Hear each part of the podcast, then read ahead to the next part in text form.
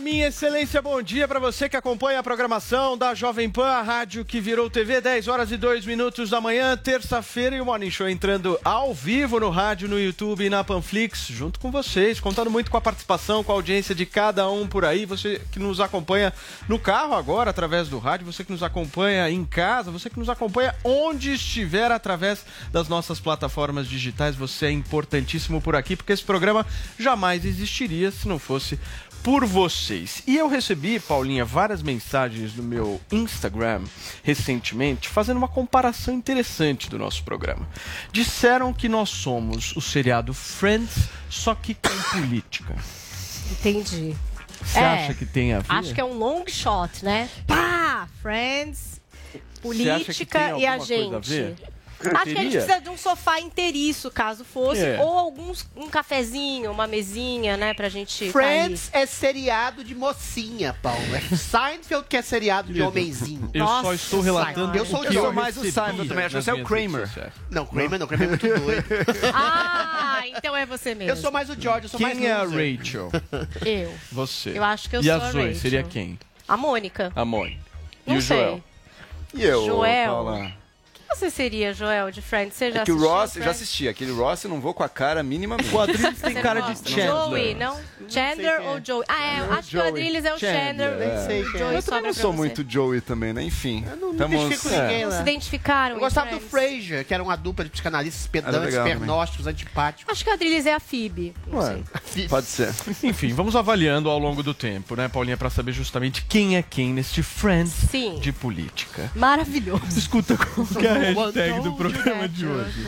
Olha, vocês podem inclusive aproveitar a hashtag para sugerir quem é quem aqui no Morning Show em Friends. É, mas a nossa hashtag é deu ruim. Porque para algumas pessoas, às vezes, dá ruim. E para esse meia do Ceará, Vinícius Vieira, que esqueceu a aliança. Deu um pouco ruim também. E ele postou nos stories um aviso de sua esposa. Temos aí uma banana, Uma banana? uma faca e uma aliança na ponta. Eu acho que é muito simbólico. Ela está. Cortou a Caroline. Caroline está explicando tudo em seu horrorosa. bilhete. Ela diz: Meu lindo, da próxima vez não esqueça a sua aliança. Aviso, você foi avisado. E tá aí. Essa banana partida, Meu meu, Deus. cada Ai, ai, um ai. entende como quiser. E depois tom, tom, fiquei tom, sabendo por Alex, que faz aqui toda a nossa microfone, coloca microfone em todo mundo, pontos, que existe uma trend no TikTok, que é essa zoeira, assim, tipo, o marido que esquece a aliança e, E a, a mulher que cortada. manda um deu ruim. A hashtag Ele esqueceu é a aliança ruim. em casa, é isso? Não no é, outro lugar que ele, ele tava. foi em algum Tá. lugar e esqueceu a aliança em casa. Deixou em casa, entendi. E a mulher deixou esse aviso, hashtag deu ruim, mas pode dar ruim nessa situação e em tantas outras, né, gente? Aqui no More a gente traz muitos exemplos e você no Twitter também pode exercitar aí a sua criatividade, usar Photoshop, memes e GIFs, hashtag deu ruim. Muito bem, Paulinha. Vini, bom dia pra você. Assistiu ontem a entrevista do presidente Bolsonaro aqui na Jovem Pan? Bom dia, Paulo Matias. Assisti a entrevista com o presidente. Bombou, né? Mais de 300 mil pessoas ao vivo assistindo essa entrevista do Bolsonaro no Direto ao Ponto, com Augusto Nunes, Fiuza, José Maria Trindade, né? Então, daqui a pouco aqui no Morning Show a gente vai trazer todos os destaques do que o presidente falou nessa entrevista exclusiva em comemoração a um ano aí do programa eh, Direto ao Ponto e vamos trazer também outras repercussões de outras falas do presidente Jair Bolsonaro, foram falas importantes no dia de ontem, né, Paulo? Também vamos falar sobre a CPI da Covid-19, que amanhã pode ser que eh, tenha a- o depoimento do Luciano Hang, empresário Luciano Hang, aí nesse caso ainda eh, em que a CPI está se debruçando sobre o caso da Prevent Senior, e o Luciano Hang fez um vídeo ontem aí algemado, a Paulinha vai contar um pouco mais sobre isso, mas ainda há uma dúvida, não há um consenso aí entre os senadores sobre essa participação do Luciano Hang na CPI. Além disso, vamos trazer uma história curio- curiosa aqui no Mori de um mi- milionário que não quer eh, dar a herança dele eh, para o filho. A Paulinha vai contar por qual motivo eh, que seria isso. E também vamos falar sobre Gabriel Medina e a história conturbada dele com a família, principalmente com a mãe, viu, Paulo? Mas olha, é a Paulinha dessa hashtag aí, tu deu ruim. Isso que o, o Vinícius, né, ele, ele acabou esquecendo a aliança em casa. Vocês imaginem o Pyong Lee, que perdeu a aliança naquele reality lá, a ilha da Record. Aí não tem como se justificar lá em casa, né, Paulo? É, não é fácil. Eu É, já perdi a aliança. É, é muito pior isso. esquecer em casa, ok, é ruim, mas esquecer no, no destino, no lugar onde você estava, é pior. o problema né? é que ele O que, que você esqueceu andou tirando ali? se embrenhado nos lençóis com outra. Então, nossa. Mas lembra que ele resistiu, Foi né? ao vivo. Mas ele resistiu. Ah, resistiu bravamente ao lado. Eu não vou, eu não É. vou. Ele resistiu. Ô, Paulinha, só mais uma coisa. A Record tá vendo uma substituição do Nego do Borel também, né? É, eles têm algumas pessoas que ficam ali na reserva caso aconteça alguma desclassificação. Então, no Nego do Borel, a gente muito provavelmente vai ter uma pessoa entrando Muito na bem, a casa. gente pode falar disso também. Bom dia, Zoe Martinez. Você tá bem, querida? Buenos dias. Tô ótima. Tô, é um sufoco hoje de manhã. É todo dia, né? Minha vida é uma novela. Então desmaiou no domingo, sufoco na segunda e hoje? Hoy mi celular se rompió por la mañana y me quedé sin acceso a las pautas de hoy. Perfeito. Traduzindo? Hoje meu celular travou, eu não conseguia ter acesso a nada. E aí eu desesperada, meu Deus, a pauta, a pauta, Eu a ajudei. pauta. Eu ajudei. A Bom, Zoe, pessoas- a Zoe Ajudou é a nada. única... Drilinho, Pessoas a do Superchat. Quem me ajudou um foi o. Paulo e a Paulinha, que eu mandei moral. mensagem. É a única caipira castelhana que eu É. Meu Deus do céu. Abra a porta. Isso aí é xenofobia. Nós vamos abrir Isso aí é xenofobia. Eu tô precisando de uma grana pra comprar um celular novo, vou te processar, hein? Foi xenofobia. Calma. Zoe, tá você já ganhou tênis aqui no Morning. Ganhei Por que nada. você não pede Ganhou. um Tá de celular sapato também novo aí. agora? Não, mas Ah isso lá. aqui eu não ganhei. Eu, Ah lá. eu comprei tudo. Não, isso é permuta, Ninguém, querida. nem, Não nem me celular engana, não. quer me dar de presente. Essa audiência aí não gosta de mim, eu Isso acho. aí é permuta. Política não ganha nada, né? Drilinho, e quando é que você vai cortar Não, não mostra meu pé, Vou gente. Eu deixar odeio. igual Sansão. Sansão só Não dá tá linda legal, pra cortar meu isso não cabelo. tá legal. Não, vai ficar igual do Roberto Carlos, assim, grande. Tá enorme, chamando assim, bastante atenção. Cheio de caixa. Eu tô achando bem sentido, sexy. Paula? Eu tô achando sexy. Aí eu tenho minha Parece com o cabelo do bolso, então tá no caminho certo. Vamos conquistar, viu, Adriles? Assim, uma coisa de Bolsa, gênio, meio Bolsonaro. desmo- Parece com o cabelo do. Bolsonaro. Ela tá vendo o Bolsonaro em todo lugar. Senhora, isso? Isso é fixação. Você acha que o cabelo... Isso é bom ou é ruim? fixação, Parecer com o é, cabelo do Bolsonaro. Adriles tá igual do Bolsonaro? É, tá, tá no bom caminho. Não quer me conquistar? Tá no bom caminho. Eu não quero, tipo, as oito Andressinha, por favor, depois seleciona uma imagem do Bolsonaro pra gente poder fazer uma comparação entre os dois cabelos, e é. verificar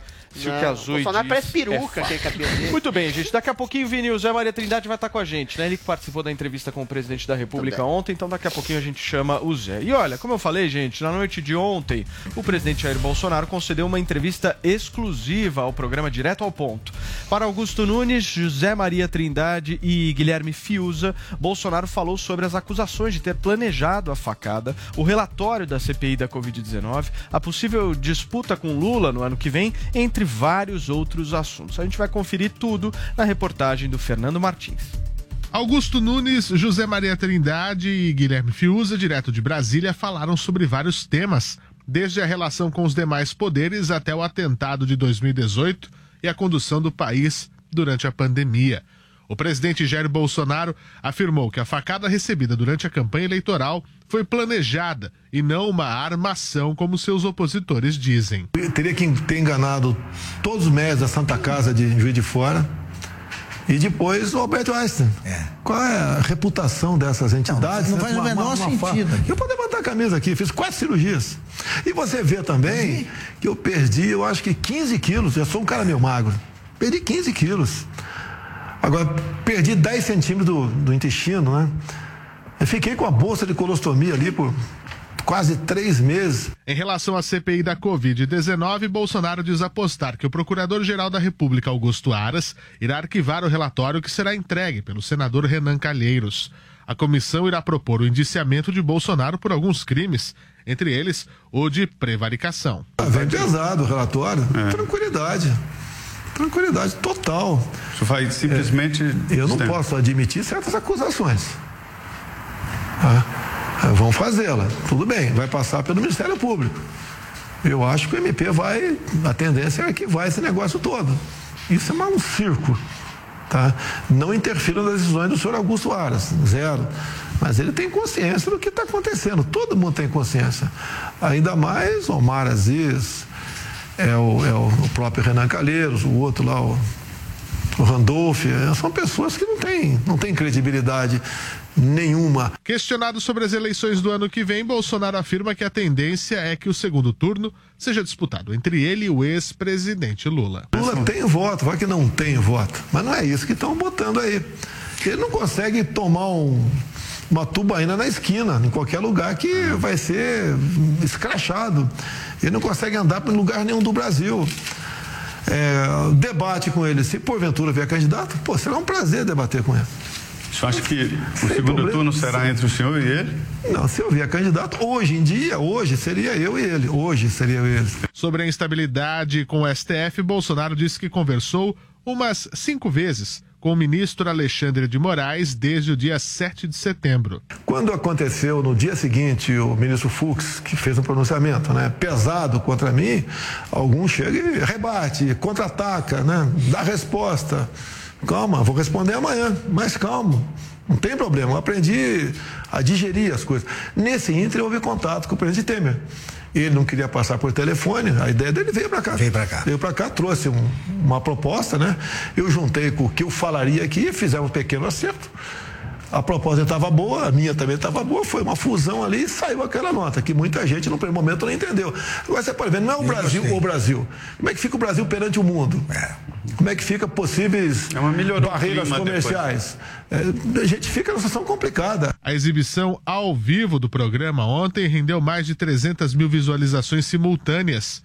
E até o início da madrugada desta terça-feira, a entrevista se aproximava de um milhão de visualizações. A íntegra do programa Direto ao Ponto com o presidente Jair Bolsonaro está disponível no aplicativo Panflix e no canal Jovem Pan News no YouTube. Tá aí a reportagem do nosso Fernando Martins, relatando um pouquinho pra gente como é que foi a entrevista do presidente da República Jair Bolsonaro ontem aqui na Jovem Pan. E, e Vini, deixa eu te fazer uma pergunta, você que é um entendedor de televisão. Ontem a PAN deu 340, 330 mil pessoas ao vivo nessa entrevista. Essa entrevista do Bolsonaro de ontem aqui, o Fernando Martins disse que até o início da manhã eh, tinha, não tinha chegado ainda, ou tinha já um milhão, já estamos com mais de um milhão e duzentas mil visualizações. Isso aí é audiência de TV, não é não, Vini? É audiência de televisão, Paulo. A TV, se não me engano, atualmente hoje a medição para a Grande São Paulo é de 70 mil pessoas para dar um ponto né, na televisão. Né? Então, se 70 mil No televisores Ibope, ligados, você fala. dá um ponto. É, exatamente, né? Eles dizem que não dá para fazer me- essa mesma medição quando é, da televisão para o YouTube, né? Porque a televisão é, é aberta, né? Chega em, em mais lares, e YouTube, enfim. Ah, e, e você não sabe quantas pessoas tem ali assistindo também. Mas é uma grande audiência, acredito até que uma das maiores audiências do YouTube em live simultâneo, né, Paulo? Impressionante. Não, impre- é isso mesmo, o Adriles colocou bem. Fora a audiência da rádio. Fora né? a rádio. Mas vamos conversar com quem esteve na entrevista, participou, representou o nosso programa como ninguém. Ele que é o garanhão da Jovem Pan e todas as vezes que ele aparece na Pan, eu me sinto Toma. absolutamente orgulhoso de fazer parte da mesma empresa que ele. Fala, Zé. Tudo bem? Bom dia pra você. Conta pra gente um pouquinho dos bastidores aí dessa entrevista, Zé. Pois é, olha, é, foi muito boa a conversa, viu? Ele muito descontraído no Palácio do Planalto, é, nos convidou depois da entrevista para um lanche, né, um café lá na parte íntima do palácio, e se viu pão com mortadela. Eu achei que era brincadeira. Não, vamos comer um pão com mortadela, tem a foto. Tirei a foto, pão com mortadela, é, é, e, um, e um suquinho e tal. Manda essa Aquele foto pra gente, presidente. Zé. Vamos buscar essa Vou foto mandar. aí, Zé. Manda, manda pra Vou- gente que a gente vou- coloca aqui pra exibir ao vivo. Tá certo. Olha, Paulo, é, é importante é que ele foi assim, não houve nenhuma restrição de pergunta e nenhuma restrição de resposta. E eu estou acostumado a acompanhar entrevistas, fazer entrevistas com presidentes da República. Eu nunca vi nada parecido, nem aqueles assessores chatos que ficam, olha, não faça isso, não faça aquilo. E, é, ninguém interferiu e foi um- é uma entrevista longa, né? Ele, Paulo, falou de tudo. É, achei muito interessante ele falar é, da Regina Duarte. Eu perguntei a Regina Duarte, eu tenho falado com ela, e ele adora a Regina Duarte, mas disse que faltou a ela voz de comando, né? De, de, de colocar as coisas nos lugares, dominar ali a Secretaria de Cultura. Ele chegou, foi a primeira vez que ele falou desse detalhe. Outro ponto muito importante foi a primeira vez que o presidente voltou a colocar o vice-presidente no jogo. Disse que ele deve ser, ele falou, não está confirmado, né? Mas deve ser o Hamilton Mourão, o vice-presidente na chapa dele, e isto é uma grande novidade. E ele, eu sempre dizia, a- aliados falavam, Zé, você está errado, o Mourão é um traíra. Não, ele demonstrou que tem lealdade com o presidente durante todo o processo. Me disseram líderes no Congresso Nacional, em momentos difíceis, que procuraram o Mourão e que ele não aceitava nem iniciar conversa sobre impeachment. Porque o impeachment, na verdade, é a eleição indireta pelo Congresso Nacional do vice-presidente. Deixa eu te perguntar, não, não. tinha uma história do Mourão ser candidato a senador? Tinha, tinha. É, ele, o presidente falou que já conversou com ele sobre isso e o apoiaria na candidatura ao Senado, mas disse que ouviu dele que não tem muita paciência para a política e tal. Então ele voltou ao jogo ontem com essa entrevista do presidente Jair Bolsonaro. Foram muitas novidades, né? Falou de partido político. Vale a pena, vale a pena acessar exatamente esta, eh, esta entrevista para acompanhar vários detalhes. Uma entrevista longa. Muito bem, essa entrevista está disponível no canal da Jovem Pan News, que já passou de 4 milhões de inscritos. Para a galera que ainda não assistiu, entra lá no YouTube, dá uma olhadinha nessa entrevista super bacana que foi feita ontem. Drilis, Jairzinho, paz e amor. Jairzinho, tranquilidade, paz e amor, tranquilo, sem basófia, sem agressividade, com filtro. Pode ser uma estratégia, mas é engraçado, quando o Bolsonaro fica assim tranquilo, zen, low profile, fica absolutamente claro que toda a oposição que se faz a ele se escora simplesmente numa antipatia pessoal. É o golpe que poderia ter sido e nunca será. É um, é, é um, é um relatório final de uma CPI que quer incriminá-lo por não compra de vacina, sendo que o Brasil é um dos países que mais vacina, por vacinas superfaturadas que nunca foram compradas, por compra de remédios. É a facada que dizem que ele inventou de uma maneira ficcional. Ou seja, toda a oposição que se faz, aguerrida, mais incisiva, que quer derrubar Bolsonaro, é uma oposição baseada em rigorosamente ficção, rigorosamente mentira. Se fosse uma oposição só ao presidente, tudo bem. O problema é que essa oposição sistemática e esquizofrênica, baseada em mentiras, se reverbera para aglutinadores seus, para apoiadores seus, para pessoas conservadoras, que eventualmente são perseguidas, caladas, sufocadas.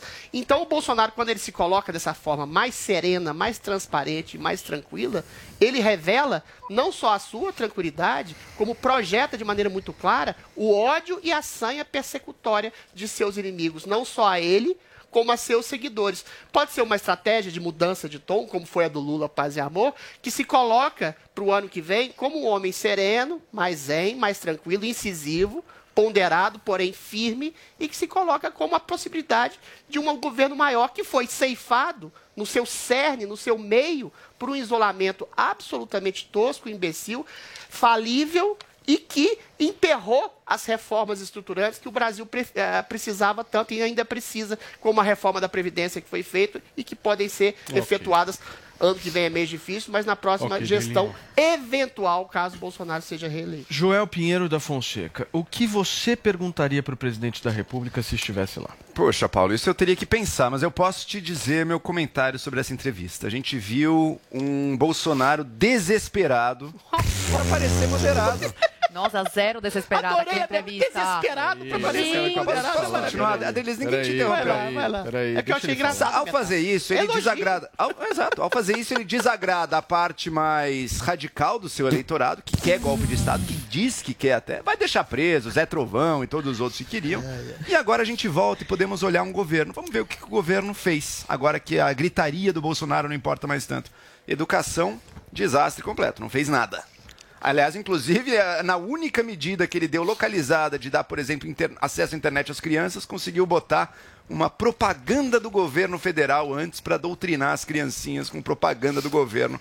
Nem para dar acesso à internet para elas foi capaz de fazer sem Típico isso. da esquerda. Curso Segundo, do que você faz, chamando Peraí, como você é. É a peraí, esquerda que peraí, faz isso. peraí, Quem fez isso foi o peraí, Bolsonaro. peraí, Se você acha o. Bolsonaro de esquerda, isso está só corroborando as práticas esquerda, dele. não. Bom, você é o que está falando. Tu disseste. Não, Agora, você, segundo você ponto. de esquerda Tu está acusando o Bo- Bolsonaro tudo- do que a esquerda tudo- faz, doutrinar as Tudo disse- crianças. Não, é um fato concreto. Ele, ele fez, ele botou propaganda do governo dele para dar acesso gratuito à internet. Toda vez que a criança acessa, ela tem que ver a propaganda. Isso é fato. Isso não está nem em discussão. Mas foi qualquer governo, Segundo tudo ponto. Segundo ponto, meio ambiente. Desastre. Terceiro ponto, pandemia. Brasil no top 10 mundial. Desastre. Quarto ponto, economia. Não, São Paulo, que fez um pouco melhor, conseguiu crescer, pelo menos. Ah, tá, Agora, a economia, desastre também.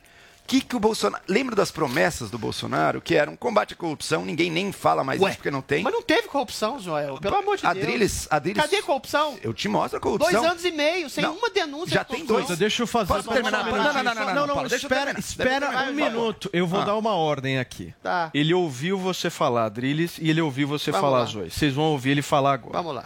Vai, Joel. Eu cito dois exemplos de escândalo de corrupção. Primeiro, propina na compra de vacinas, que só não foi adiante porque a CPI descobriu e o governo puxou, e o governo tirou. Era o contrato de 1,6 bilhões de dólares, compra de vacinas, reais, desculpa, compra de vacinas com propina. O governo só tirou porque a CPI descobriu. Segundo, ministro do Meio Ambiente saiu na mira da justiça, acusado de corrupção. O governo sem corrupção é piada, né, gente? Ah, mas não foi condenado. Ok, o mensalão só foi condenado sete anos, oito anos depois de aconteceu. Não é na hora que se dá a condenação, né? Mas espera aí, falar que é sem corrupção é muita pouca vergonha. Tá. Por fim, na área econômica, que o governo prometia também mudanças, a gente tem do próprio Paulo Guedes, dizendo que as reformas, as privatizações são para daqui 10 anos. Quando até mesmo se o Bolsonaro for reeleito, ele já não vai mais estar no poder. Então, gente, o Bolsonaro agora ele descobriu que, opa, a opinião pública não é mais tão favorável assim. Ok. Ele Joel. quer diminuir o número de a quantidade de ruído, mas fora o ruído, que é o que mantém algumas pessoas mais mobilizadas, que é o que, o, que gostam os militantes com a fake news, fora isso, o que, que sobra do governo?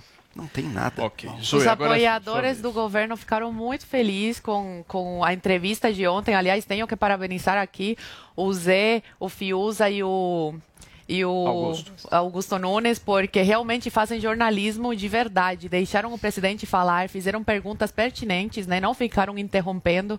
E eu acho que foi uma das melhores, se não a melhor entrevista que o presidente deu até hoje. Foi sereno, calmo. É raro ver um presidente sincero como foi o Bolsonaro. E isso mostra como ele realmente está preocupado não só com o futuro do país, mas sim com o presente. Não atacou a instituição, não atacou o STF. Pelo contrário, a gente está vendo que o Bolsonaro está se mostrando né, um verdadeiro líder que quer apaciguar a situação e quer o melhor para o país, não quer guerra.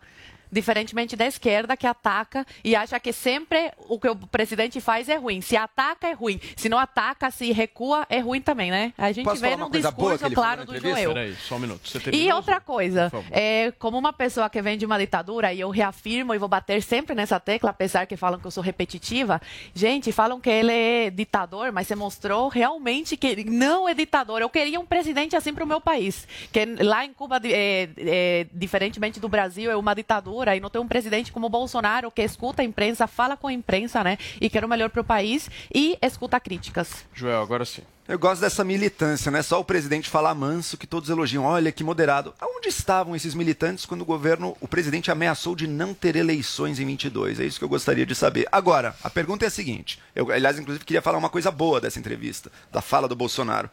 O Bolsonaro mostrou que existe uma militância contra ele que pode ser tão irracional quanto a militância a favor. Esse papo de que a facada não aconteceu, essa, essa teoria da conspiração de que não haveria facada. Bolsonaro? Não, eu tô falando coisa boa, Adriles. Ah, Você não consegue ouvir, Adriles? Tá você bom. não consegue entender uma Tá, palavra? uma ilação estranha que você Não, não, não, tô elogiando. Você não Tá consegue bom. entender isso. É- Tá, é- vai você lá. tá num nível de torcida que você não Vai, consegue entender. vai, Joel. O Bolsonaro foi razoável nessa parte, gente. Olha a loucura de uma militância contra ele, de inventar uma teoria da conspiração que envolve mídia, dois hospitais, Polícia Federal, Ministério Público, enfim, todo mundo, sem ninguém vazar uma mentirinha, que, sem vazar uma verdade que fosse. É óbvio que a facada foi real. E a gente vê que até mesmo o Bolsonaro adota a posição razoável de dizer: olha, gente, é claro que aconteceu. Não é porque você está contra o governo fazendo uma militância contra ele que você está razoável. Mas aí, Existe uma Joel- militância contrária ao governo que é tão irracional quanto a militância a favor. Essa militância que se você pondera de maneira muito razoável, que é irracional contra ele, se estende a todas as outras acusações que você também faz e que reverbera uma militância histérica contra o Bolsonaro. É dizer que ele é a projeção possível de um ditador que vai dar um golpe, que vai melar as eleições. Eventualmente, quando ele falava da possibilidade de, de- auditagem das eleições, isso teve um resultado positivo. E até o Zé falou isso ontem na entrevista, que foi um resultado positivo, que o Exército pode, eventualmente, monitorar todas as fases da eleição. Ou seja, fica mais difícil melar a eleição por uma possibilidade projetiva de, de, de uma fraude eleitoral. E, eventualmente, ô Joel, a questão é a seguinte: se o Bolsonaro fez a reforma da Previdência e não fez outras, ainda que tenha feito privatizações de portos, da, da possibilidade da Eletrobras, dos Correios, outras coisas nesse sentido, é porque teve uma pandemia no meio do caminho, que teve um isolamento que não foi gerido pelo presidente, que foi gerido pelos prefeitos e governadores. Se tem uma situação de inflação, é um problema mundial, é um problema de isolacionismo mundial. Se tem um problema de emperro econômico, é um problema do isolamento social que foi feito, que você apoiou de maneira ostensiva e que o presidente falava em liberdade, liberdade de trabalho com responsabilidade. Então, essa face agora equilibrada, que é alternada com alguns momentos mais agressivos do presidente, é exatamente o que dá aso a que pessoas eventualmente façam esse mesmo tipo de oposição histérica que você colocou tão bem em relação à projeção da possibilidade de uma facada armada, como de a projeção de um ditador, de um sujeito que vai melar a eleição, Ok. que vai dar golpe, Adriles. que não comprou vacinas, que não Ô, fez um ato de corrupção. É o toda essa oposição agora. Vini, você quer fazer uma pergunta para o Zé?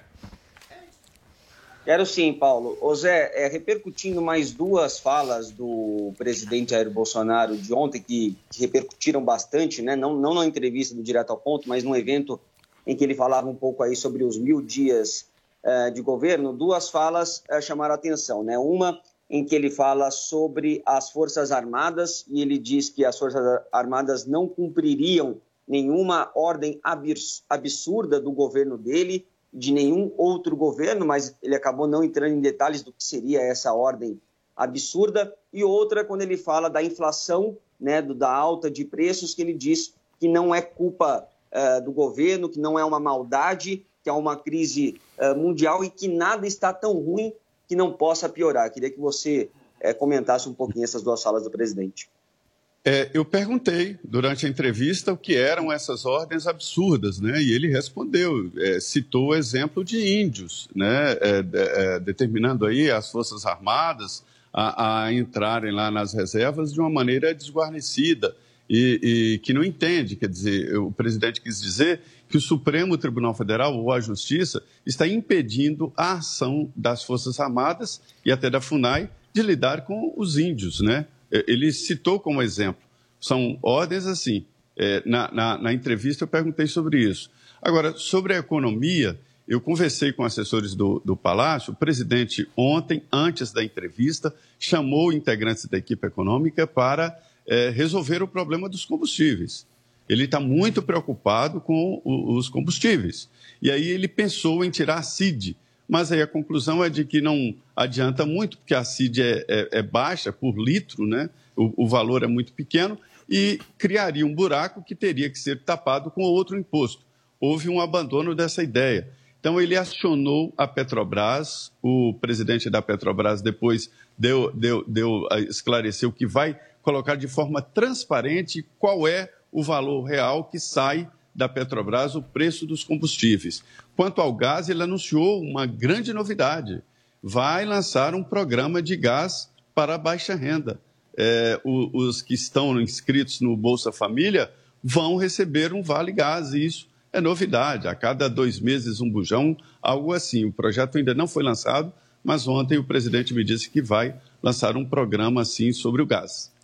Muito bem, Zé. E olha, gente, nós temos já a foto que o Zé Maria Trindade mencionou, que é realmente o que interessa. Zé Maria comendo pão com mortadela Grande lanche. no Palácio da Alvorada. Dá uma olhada. Ei, Deus, a carinha do Zé. Maria Quem Trindade. tá do lado ali. do Bolsonaro O que, que nós temos aí, produção? É Tem como dar um, dar um, um close?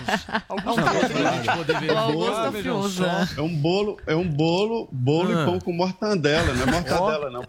Tandela. Beleza. Mortandela. Nossa querida Paula Azar. Quem que é o, o senhor que está ao lado direito do Bolsonaro nessa foto? É um Zé? senador, é um senador do, é um senador do estado de Goiás, o, o presidente Bolsonaro, Augusto Fiuza, que estava com muita fome ali. No Tava. Tá. A Paula, a Paula e eu. A Paula, eu queria agradecer muito aí o convite do Augusto Nunes e da Paula, que é uma grande produtora. A. Paula cuidou muito bem da- da- dessa Grande produção Paulinha. aqui. né? Ela não aparece, está nos bastidores, mas quem cuidou de tudo.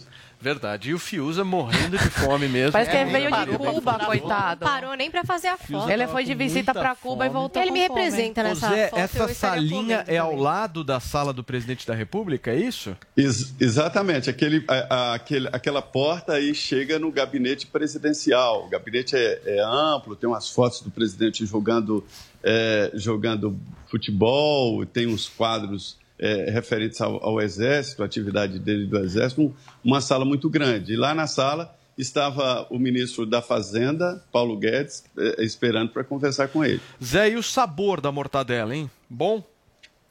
Eu só experimentei o bolo, viu? Eu, fiquei mais no bolinho muito. Mas bom, pelo menos Zé o bolo deu. era bom. Que bom. Isso que importa. Muito bem, turma. Vocês querem fazer mais alguma pergunta para o Zé? Ou podemos seguir com a nossa pauta? O que, que a gente faz, Vini? Podemos Ô, ô, seguir? Paulo. Oi, por do favor. Hang. Ah, não, nós, temos, nós temos também a foto do, do Adrilles com Hã? o Bolsonaro, né? Eu? Ah, é. Cabelo, né? Ah, vejam só. É uma boa foto. Não, mas pegaram Nada uma foto ver, né? feia do É uma bolso. boa foto Tem da gente nada poder nada comparar, né? Por que, que a gente está trazendo, Nada para quem nos acompanha pelo rádio. Não, pegaram uma foto feia dele. uma foto de Não, Adrilles Jorge com eu a foto meu cabelo é selvagem. Não, Bolsonaro. nessa foto o Adriles ficou Justamente bonito. pelo fato de Não, Zoe Martinez, no início do programa de hoje, ter dito que o cabelo do Adrilles era muito semelhante ao do tem nada a ver. Bolsonaro. Meu cabelo é E, selvagem, enfim, a homem livre. Eu acho que a Zoe tá com uma quedinha pelo Adrilles. Ela tá vendo o Tá. Bolsonaro no É Adrilles. estratégia, é isso, Zé? Ela tá com uma Que quedinha. estratégia é essa, Estratégia do? Adrilles aí, olha. Estratégia do Adrilles querendo ganhar ponto. Olha, o Zé percebe Disputa de feios, eu e o Zé Maria. Vamos ver quem ganha. Muito bem, turma. Olha só, o empresário Luciano Hang, dono da rede de lojas Avan, publicou um vídeo nesta segunda-feira em que aparece com um dos braços algemados. Paulinho, ele já está se preparando para a CPI da Covid, né? Pois é, vamos lá para tour. Na quinta-feira passada, ele emitiu um comunicado dizendo que recebeu com tranquilidade essa convocação pela comissão, que iria lá, CPI da Covid-19, prestar esclarecimentos e que, enfim, estava tudo bem. Aí você sabe que não é um consenso entre os senadores essa questão do depoimento do Luciano Hang. Tem gente que é contra que acha desnecessário, né? Então, integrantes do que eles chamam de G7, que é um grupo de parlamentares independentes, e da oposição à CPI da Covid. Inclusive, parece que na noite de ontem eles tiveram uma reunião, mas tudo indica que a vontade do relator Renan Calheiros vai ser mantida e a gente vai ter esse depoimento nessa quarta-feira. É, qual é o objetivo desse depoimento? O objetivo é conseguir informações que possam contribuir para o avanço das investigações sobre a disseminação de fake news durante a pandemia e também esclarecimento a respeito da conduta da Prevent Senior, aí em específico na questão é, do atestado de óbito da mãe do Luciano Hang. Né? Essa questão de se ele foi fraudado, se ele não foi, como foi a condução aí da Prevent Senior. Então, é, nesse molho que o Luciano Hang gravou esse vídeo que vocês conferem agora. Oi pessoal, tô vendo essa reportagem feita com o Randolph através da Globo News. E aí um repórter pergunta, mas aí tem a possibilidade de, de deixar o, o Luciano falar o que, o que ele quer. Pessoal, estou indo na CPI com o coração aberto. Gentileza gera gentileza. Respeito gera respeito. Eu quero que eles façam as perguntas e eu tenha todo o tempo do mundo para responder. Eu tenho todo o tempo. Toda quarta-feira vai estar disponível. Até eu trabalho 24 horas por dia, então eu vou ter todo o tempo do mundo. E se por acaso eles não aceitarem aquilo que eu vou falar, né? Já comprei para não gastar dinheiro com algema, já comprei uma algema, vou entregar uma chave para cada senador e que me prendam. Tá aí o vídeo do Luciano Hang, coração aberto, algema no pulso, né? E ao que tudo indica, essa oitiva acontece mesmo na quarta-feira, como deseja aí o relator Renan Calheiros. Então, Paulinha, só reprisando aqui, o objetivo dessa convocação é de uma acusação que existe com o empresário Luciano Hang dele ter financiado um site que tenha promovido ah, fake news. Basicamente é, É, isso. é- Em resumo, é isso. É para isso essa participação. Isso e essa questão do Prevent Senior, né? Porque envolve também o atestado de óbito da mãe dele. Da mãe dele. né? Então, a conduta da Prevent Senior e a apuração dessas informações, ó, que possam contribuir para o avanço da investigação sobre disseminação de fake news durante a pandemia. Fala, Vini. É, e o jornalista é, Diogo Mainardi também escreveu um artigo, né, ele que é do, do antagonista, da Cruzoé, é, acusando também a Prevent Senior de ter tentado ocultar a morte do pai dele, o Enio Mainardi, de 85 anos. Ele também estava internado no Hospital Santa Maggiore e comparou essas situações aí, né, tanto do, do médico, o Anthony Wong, como também da mãe do empresário Luciano Hang. É o Diogo Mainardi que escreveu um artigo também fazendo essa acusação e provavelmente a CPI também deve investigar isso a partir de agora. Esse artigo é de hoje, né, Vini? Esse artigo ele é de sexta-feira, Sexta, Paulo. Ele é, tá. sexta- ele é de- da última sexta-feira. eh, e aí agora a gente vai ver se a, se a CPI vai tomar alguma providência com relação a isso, Paulo. Perfeito. Adrilis, vai lá. É, só em relação ao que o Vini falou, é, o Enio Mainardi, pai do Diogo, tinha câncer há mais de uma década, sofria de pneumonia. Eventualmente, as informações que eu tenho é que ele, ele, ele pegou o Covid na Prevent Senior, sarou da Prevent, nada do Covid na Prevent Senior. Maiores informações, eu acho que a gente devia falar com a família do Diogo Mainardi. Se vocês tiverem algum tipo de dúvida, conversem com a Tereza Mainardi, mulher do Enio Mainardi, para saber a verdadeira versão dessa história. Eu acho que politização de morte, politização de morte de pai, é uma coisa absolutamente abjeta. Em relação ao Luciano Hang, é o seguinte: ele trata essa CPI como ela deve ser tratada. Com escárnio, menosprezo e desprezo. O que, que o Luciano Hang fez?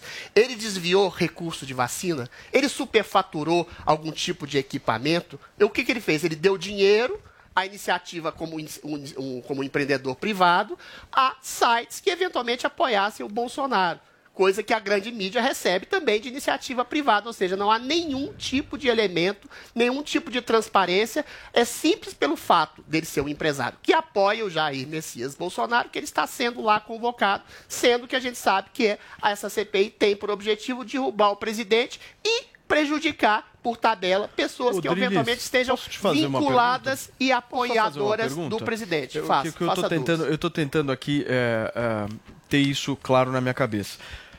Imagine que o Luciano Hang tenha dado o recurso para qualquer site, vai? Sim. Qualquer um desses sites. Exato. E No caso site é do blogueiro Alan dos do Alan Santos. dos Santos. Imagina que realmente isso proceda e ele foi lá e patrocinou, entre aspas, esse site, deu dinheiro para esse Exatamente. site. Esse site, por um acaso, foi lá e divulgou uma notícia falsa, certo? Sim. Sobre um determinado Mesmo assim, não tem nenhuma responsabilidade. Qual é a tipificação desse crime? É nenhuma. É rigorosamente nenhuma. Primeiro, ele está ancorado nesse crime novo que criaram, né? Não só no Brasil, como no mundo. Fake news. Se a sua opinião não agrada parte do establishment, se a sua opinião não agrada um tipo de ideologia de alguém que está no poder, no judiciário, na mídia, isso é tipificado como fake news. Uma fake news pode ser uma opinião subjetiva sobre o combate a uma doença absolutamente que tem uma origem ainda difusa. Ou seja, agora, se você patrocina um site que tem informações, que faz investigações, que comete, eh, comete não, que produz ilações, tipificações em relação à informação, a responsabilidade do Luciano Hang é rigorosamente nenhuma. Isso tem que ser apurado em relação às informações disseminadas e reverberadas pelo próprio site. Isso traduz de maneira clara o quê? Um tipo de politização, de perseguição daquilo que eu falei, Paulo. Em nome da demonização e tentativa de derrubada de um presidente, você começa a prejudicar uma série de pessoas que estão na órbita do presidente. Aí se prende, se cala, se persegue e, eventualmente, a manifestação única a ser valorosa é a do Luciano Hang. É escárnio, é desprezo e Ô, menosprezo Joel, a esse tipo de gente que está fazendo Deixa, esse tipo de deixa, coisa. deixa eu ver se você consegue responder essa minha pergunta. Qual é a tipificação exata do crime que o Luciano Hang pode vir a ter cometido? Eu acredito, Paulo, que se o Luciano Hang deu dinheiro especificamente para um site e promover informações falsas médicas numa pandemia, se enquadra no crime do charlatanismo, né, de você vender falsamente ideias, eh, medicamentos, tratamentos que não funcionam para a população e enganá-la. Isso é crime, tá? Se eu me disser que eu sou médico, começar a vender um remédio para vocês, ainda mais que não funcione, eu estou cometendo um crime. Isolamento o não Brasil não, funcionou. o Brasil não permite isso. Tanto funcionou que a Suécia, sua querida, teve que pedir Suécia desculpas não a tá e matou, 30 melhores e matou muito mais Não gente. fala da Suécia a que eu sua política ofendido. matou gente, Não Adriles. matou ninguém. Matou Não vem com essa história de Olha matar a Suécia, gente, não. cara. Não, Posso não terminar? funciona, Posso terminar? cara. Posso terminar? É, esse Posso terminar? não Posso terminar, Adriles? Posso terminar? A sua Suécia foi bem pior que a Noruega, que a Dinamarca, que a Alemanha. Foi melhor que a Inglaterra. Peraí, Acabou, peraí, Adriles. peraí, Compara peraí, com quem é parecido. Foi pior que a Alemanha. Foi pior que a Não foi Alemanha. pior, não, senhor. Foi melhor Bom, que Portugal, enfim, foi melhor que enfim. a sete países. E não, foi, fez não. nada. Não foi, não. se Tá nos isolou. 30 piores. Não se Então não vamos está lá. nos 30 piores. Adriles, Posso peraí? Adriles, só um minuto. Posso terminar? Paulo, é de difícil porque o Adriles meu. não consegue, ele interrompe, fala os absurdos dele, eu fico Ué, em você silêncio. comenta eu? Fala os Você, absurdos você é apaixonado dele. por mim? Você é Fala- apaixonado eu por nem mim? falei de você, cara. Eu Ah, nem a sua Suécia, Eu falei, informações. você que interrompeu, eu tava falando de tratamento médico, você falou, ah, o isolamento, pauta, você me interrompeu. sobre mim, não. Eu não tava comentando sobre Tem você, que você falar do interrompeu. Adriles. Não, não, Tem não. que falar de mim. Peraí, mais uma me mentira. Eu nem tava falando de você, você Me interrompeu. Agora, voltando ao ponto, então é crime de charlatanismo, sim, isso é crime no Brasil. E segundo, acho que a gente tem que diferenciar aqui. Ok, se tiver evidências sérias contra o Hang na situação de ter pago dinheiro para divulgar informações falsas, isso pode ser relevante. Me parece que no caso da Prevent, a participação do Hang ou qualquer um é muito lateral, muito, muito insignificante ali. Por quê? Ele não estava por trás das decisões. Parece que a Prevent, se confirmado, a Prevent falsificou realmente os obituários. Ela deixava passar 14 dias, a pessoa morria por complicações da Covid e ela dizia: ah, não, a Covid já curou, ela morreu por outras coisas. Isso aí é criminoso. Ela fraudou estudos, inclusive. Ela não informou pacientes. Agora, o Hang, ele não está, ao que tudo indica, diretamente envolvido nisso. O que ele fez? Ele fez aquele vídeo dizendo que, ah, se minha mãe tivesse recebido tratamento preventivo, não sei o quê. E de fato, a mãe dele não recebeu o chamado tratamento preventivo, ou seja, o tratamento antes dela pegar o Covid, como alguns diziam. Era uma loucura total. Começar a dar remédio antes de pegar a Covid só para não pegar, era loucura. Mas ele falou isso, falou uma loucura, mas não está diretamente ligado ao que tudo indica aos crimes Loucura, que a é Prevent loucura, podem peraí, ter peraí, cometido. peraí, peraí. Vez É o. Renan e Estratégia o Omar. já, tá loucura é o. Renan e É o sua Omar dizer que o Rank foi mal filho, que deixou ela ter tratamento precoce. só um minuto. Joel e Adriles, só um minuto. Eu vou garantir a palavra da Zoe aqui agora. Pode cortar o microfone dos dois, que eles estão sendo respeitosos aqui agora. Zoe, seu comentário. Não, Pode não frente. tem como é comentar assim. Eles vão Não tem como comentar, tá- gente. tá Olha lá pro espectador Olha, e vai. concentra na câmera e vai. Eles Agora pararam, pronto. Você viu que legal? Obrigada, gente. A menina vai falar. Não, é o seguinte, é uma vergonha o que está acontecendo, é, o que estão fazendo com o Luciano, essa CPI da, da vergonha. Um empresário respeitado, né, que gera milhões de empregos, que tira pessoas da extrema miséria, né, através do emprego. O Luciano fazer o, é, é, o que estão fazendo com ele uma vergonha total. Ele já perdeu a mãe dele e, e agora tem que sofrer uma segunda vez com essas acusações que estão fazendo contra ele. Essa CPI da vergonha. Então, assim, pelo que ele mostrou no vídeo, está calmo, está sereno e é que não deve, não teme, não é mesmo? Então, vamos ver o que vai acontecer amanhã. Acho que ele vai dar as respostas à altura do que os senadores merecem. E essas, em relação às algemas, acho que tudo é possível. A gente vê que leis estão sendo desrespeitadas a todo momento, a CPI desrespeita pessoas, eles fazem né, o que querem. Então, pode ser sim que levem ele né, preso. Lembrar, Zoe? Muito bem, não, que não, chamaram não, ele só um minutinho, relato. só um minutinho. Olha, gente, deixa eu fazer um pedido pra vocês. Ou já daqui a pouquinho você Já vai comentar aqui no Morning Show, mas antes, Podem esticar eu mais queria um fazer um pouco. pedido. Eu vou pedir, por favor, pela última vez ao vivo aqui, para que vocês respeitem a audiência aqui e não falem ao mesmo tempo que eu tô falando. Pode ser? É a última vez que eu vou pedir, porque aí senão a gente vai ter que ter uma conversa um pouco mais séria. Podemos? Obrigado, gente. São 10 horas e 44 minutos. A cozinha mais trash do mundo está na Panflix. Aí você corta bem picadinho que isso aqui tem que render pra 27 porções. Tá, bem, bom? tá ótimo. Aqui os competidores encaram uma dura jornada com os chefes mais temidos do Brasil. Cinco. Cinco segundos dá pra fazer muita coisa. Três segundos. Dois. Mito que é mito. O que foi, Furril? Nada. Fala na cara. Tonavo, eu estava aqui e a sua produção me entregou essa vassoura. O que, que eu faço? Olha, varre e voa! E ele não leva desaforo pra casa. Vamos lá pra pergunta! Bolsonaro, minha sogra vai fazer aniversário. O que eu dou de presente pra ela? Dá pra ela uma cama redonda, porque quem dorme em cama redonda é cobra enrolada! Baixe agora na App Store ou no Google Play, no celular ou tablet. Panflix, a TV da Jovem Pan de graça na internet. Olá, mulheres positivas! Eu, Fabi Saad, recebi a Renata Gomide e o Edu Fonseca do Grupo Boticário para discutir carreira e licença paternidade. Você perdeu? Confere aí como foi nosso papo. Fabi, eu nunca fui a criança mais brilhante da classe, mas eu acho que eu tenho uma característica super importante, né, pra gente conseguir chegar né, no, no cargo de liderança, que é determinação. Então, desde pequena, eh, meu pai brincava comigo, quando ele falava não, eu ia bater a cabeça na parede e fazia exatamente o que não era pra fazer. E aí, gostou? Então baixe o Panflix e assista a entrevista completa. É de graça. Oferecimento TIM. Imagine as possibilidades. Olha quem voltou! É você, Botini? Não, é o Pancadão de Prêmios! Para você que sempre sonhou com uma BMW, com o Volkswagen Zero, que fazia contas para comprar a Air Fryer, a TV, o iPhone, o PlayStation 5, eu vou fazer uma pergunta. Para que comprar se você pode ganhar? O Pancadão voltou! Acesse agora pancadão.com.br e participe! Eu quero, Botini! Loja sem pra quem pensa, loja sem pra quem sabe, para quem planeja, loja sem pra quem faz, para quem espera, também pra quem vai,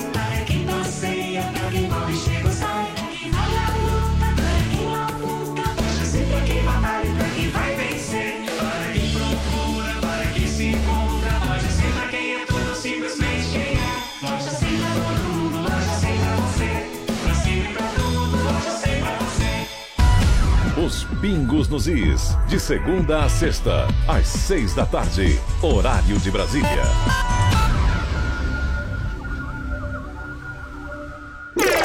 Chegou, tá no ar, vai começar, pode ter certeza. Chuchu Beleza. Chuchu Beleza, oferecimento Anhanguera. Preparamos o seu retorno seguro para a sala de aula. Agora você está muito mais perto de realizar seus sonhos. As aulas presenciais voltaram na Anhanguera, com todos os protocolos de higiene para garantir a segurança dos nossos alunos. Escolha seu curso e venha estudar de um jeito inovador, com bolsa de estudo de até 60%. Consulte condições e ainda conte com o canal Conecta, portal que te liga ao mercado de trabalho. Não perca essa oportunidade. Inscreva-se já em anhanguera.com para você poder. Sandra, meu nome é Sandra. Gente, posso falar? Não tô acreditando que de novo eu não vou pra Portijo esquiar esse ano no 7 de setembro. Não, sério. Até quando essas fronteiras do Chile vão ficar fechadas? Me fala. Não, vai ser o segundo ano consecutivo que eu não vou pra lá, né? Será que esse presidente do Chile tem noção que fechando o país ele tá impedindo os brasileiros de esquiar? Não, fora que quem é ele pra mexer com o direito de ir e vir dos brasileiros, né? Não, juro. Tô quase ligando pro embaixador do Brasil no Chile falando: escuta, como é que é? Vai rolar de abrir essa fronteira ou tá difícil? Não, falei pro Rô, meu marido, falei, Rô, se continuar essa frescura, eu vou contratar um daqueles coiotes que cruzam a fronteira no México com os Estados Unidos e eu vou entrar de clandestina no Chile. Ah, parece maluca, né? Não, sério. Se bem que no caso do Chile não deve chamar coiote, né? Deve chamar o quê? Lhama. Aí eu passo na Argentina, pego o estoque de alfajores e faço a travessia. Eu e o Lhama. Eu e o Lhama pelo deserto da Patagônia, que tal? Ah, parece maluca, né? Não, sério. E se não der certo por terra, outra opção é pelo mar, né? Eu posso contratar de repente um cubano pra me ensinar a fazer a travessia de barquinho. O que vocês acham? Não, que disso eles super entendem, concorda? Não, sério. Essa pandemia tá acabando com o meu lifestyle e ninguém se preocupa com isso, né? Tá todo mundo com a cabeça em outra coisa? Aí depois eu quero ver. E o esqui do brasileiro, ó. Bau, bau. Sandra, meu nome é Sandra. Chuchu ouvir mais uma historinha? Então acesse youtube.com barra chuchu beleza.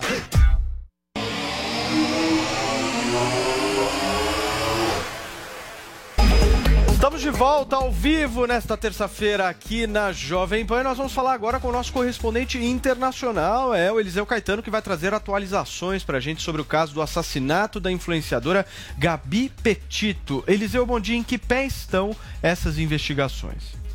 Salve Paulo Matias, bom dia para você, bom dia para a turma do Morning Show e claro, toda a audiência da Jovem Pan. A gente fala ao vivo aqui de Miami, na Flórida, 9 horas da manhã, 47 minutos. Temperatura subindo, apesar do outono que finalmente chegou por aqui, 26 graus Celsius. O jornalismo da Jovem Pan segue acompanhando aí essa situação envolvendo a morte da jovem youtuber Gabi Petito, de apenas 22 anos. Ela foi encontrada morta lá no Parque Nacional de uh, Wyoming. Uh, e o principal suspeito de ter cometido esse crime, como a gente também tem acompanhado aqui no Morning Show, é o namorado dela, que também era youtuber e estava viajando com ela pelo país, uma viagem de carro, super romântica, mas que aparentemente terminou nessa tragédia, né? O Brian Laundrie, de 23 anos, segue sendo procurado pela polícia aqui dos Estados Unidos. Hoje completa aí 10 dias de busca e o FBI afirma que mais de 25 mil metros de acres já foram vasculhados ali no entorno da casa dele, porque ele sumiu no último dia 14 de setembro. Ele disse para a família que ia passear num parque ali próximo da casa dele e desapareceu, mas ele deixou em casa os documentos dele, uh, deixou dinheiro, cartões de crédito, e a polícia e a família agora uh, uh, temem que ele tenha cometido até suicídio. Por isso, eles estão oferecendo até 30 mil dólares de, de, de dinheiro mesmo, em espécie vivo, para quem souber onde está Brian Laundrie, para quem souber do paradeiro do jovem youtuber acusado de ter assassinato assassinado, perdão, a namorada Gabriela Petito, de apenas 22 anos. Aliás, os restos mortais de Gabriela chegaram lá em Nova York, onde mora a família dela, uh, ontem, segunda-feira, e começaram as homenagens, as muitas cerimônias de homenagens que vão durar aí pelo menos toda essa semana para que a família, os amigos, os colegas de trabalho e, claro, os fãs possam se despedir da jovem que morreu, causando aí uma comoção nacional aqui no país, viu, Paulo Matias? Muito bem, Eliseu. Obrigado aí pelas suas informações diretamente de Miami, nos Estados Unidos. Volte sempre aqui ao Morning, Eliseu. Beijo para você. Olha que eu volto, hein? Não fica chamando muito não, que eu tô, tô gostando dessa brincadeira. Valeu, querido. Abração. Gente, a gente vai seguir por aqui e agora com uma pauta muito curiosa. Eu tenho certeza que deve despertar bastante essa discussão aqui no programa sobre valores familiares. Olha só, um jornalista americano bilionário afirmou que não deixará nada de herança para o filho dele. É isso mesmo, Paulinha? Pois é, o jornalista Anderson Cooper. Eu vou contextualizar Anderson Cooper porque aqui no Brasil ele talvez não seja tão famoso como é nos Estados Unidos. Lá ele acumula uma fortuna avaliada em 200 milhões de Eita. dólares, o que equivale a um bilhão. é um dos âncoras da CNN. Ele está lançando um livro que chama Vanderbilt: The Rise and Fall of an American Dynasty, que conta a história da família dele. Para você que não sabe, os Vanderbilt foram uma das famílias mais ricas dos Estados Unidos, né? Tem o Comodoro Cornelius Vanderbilt que ganhou uma fortuna exatamente com a questão ali das ferrovias, né? É um império ferroviário. E o Anderson é filho da bisneta do Comodoro, que era uma socialite modelo, que é a Glória Vanderbilt, que faleceu em 2019 com 95 anos. Então, ele fez parte dessa dinastia, dessa família, escreve agora esse livro, e ele também tem um filho, um filho pequenininho, que tem dois anos, que chama Wyatt. E aí, é, dando entrevista a respeito do livro, ele falou sobre essa questão em relação ao filho. Ele disse que ele não vai deixar a herança para o filho. Ele disse assim: ó, eu vou fazer como meus pais diziam, pagarei a faculdade e você se vira. Isso não é tão comum entre os ultra ricos lá nos Estados Unidos e muita gente fala também que não é só uma questão de desprendimento e tal, mas é que existe muito imposto sobre as fortunas nos Estados Unidos, né? Pode chegar a 40%. Então, muitos ricões, é, antes, enfim, de chegar ali nessa época do fim da vida, criam fundações, por exemplo, para financiar com seu dinheiro, encontram outras formas de destinar essa riqueza que não para perder lá nos 40 de imposto. E isso até a gente pode falar aqui no Morning Show, porque no Brasil depende do Estado, mas eu acho que no máximo pode chegar a 8% a taxação sobre a herança. Mas, por exemplo, no Japão pode chegar a 55%, na Coreia do Sul 50%, na França 45%, Reino Unido e Estados Unidos 40%, Irlanda 33%. Então, esse imposto sobre a herança vocês acham que é uma boa ideia? Vocês acham que o pessoal ia se organizar mais para esses momentos finais? Não ia dar esses chabus tipo do Gugu, né? Essas brigas no final da vida que são complicadas para a família. O que, que vocês acham O disso? que, que você acha, Joel? Olha, que decisão radical do Anderson Cooper, né? Não é Herança nenhuma. Não deixar nada. Não deixar nada, me parece um pouco excessivo. Agora, escolha dele também, se ele acha que isso vai ajudar o filho dele a se desenvolver mais, a correr mais atrás dos seus objetivos, pode ser também. É uma escolha que cada um tem direito de ser feito. O que eu acho importante, Paulinho, é esse ponto final que você tratou aí. Veja como Estados Unidos, hein? Não estamos falando do mundo socialista, não estamos falando da Rússia, da China. Estados Unidos. Imposto de 40% nas heranças, nas grandes heranças, né? naquelas heranças vultosas, milhões de dólares, centenas de milhões de dólares. Esse povo, se vai transferir herança para o seu filho, vai pagar, ou para o herdeiro, e é justo isso. E dois pontos. Isso não faz que a pessoa não receba nada, isso não acaba com a fortuna da família. Pelo contrário, o herdeiro, se ele escolher deixar, o herdeiro ainda vai receber uma boa quantia, uma enorme quantia de dinheiro, está feito pela vida inteira. Agora, uma parte disso vai para o bem público. Uma parte disso vai custear ações importantes e presença do Estado, porque o Estado é importante também. Veja o caso do Brasil. O caso do Brasil está longe de ser um capitalismo tão desenvolvido como os Estados Unidos, Inglaterra, Japão. Aqui o imposto sobre herança é baixíssimo, é quase inexistente. É justo isso num país tão desigual como o nosso? Num país onde, sim, temos bilionários, inclusive o número de bilionários aumentou nesse último ano aí. Temos bilionários, temos multimilionários, temos tudo isso. E tanta gente passando tanta necessidade. É justo que a herança, justo aqui, não seja praticamente nada taxada? Eu não considero nem um pouco justo. Ô Joel, mas você não acha que aqui já tem uma quantidade excessiva de impostos? Porque, por exemplo, se a gente comparar Brasil com os Estados Unidos, eles têm uma outra realidade tributária, uma outra realidade de simplificação, outro ambiente de negócio completamente diferente. Então, assim, pega a realidade do Brasil hoje. Você acresceria mais esse imposto sobre a herança das pessoas? N- n- n- Não é um caso que não dá para comparar, por exemplo, comparar Estados Unidos com o Brasil? Você tem que fazer a troca, Paulo. A carga tributária brasileira é alta. Mas não é- ninguém ela- vai fazer a troca aqui Como no Brasil. assim? Isso Olha é reforma, reforma reforma tributária está tributária. Já foi perdida, foi uma oportunidade perdida porque o governo não teve foco. Agora, se for o foco, sim. Você tem que taxar mais os mais ricos, isso vai te permitir taxar menos os mais pobres. E aí não temos ilusão, não, porque essa coisa da herança é justa, mas não é ela que vai fazer também só a diferença. Os mais ricos incluem, por exemplo, nós aqui nessa bancada que não somos multimilionários.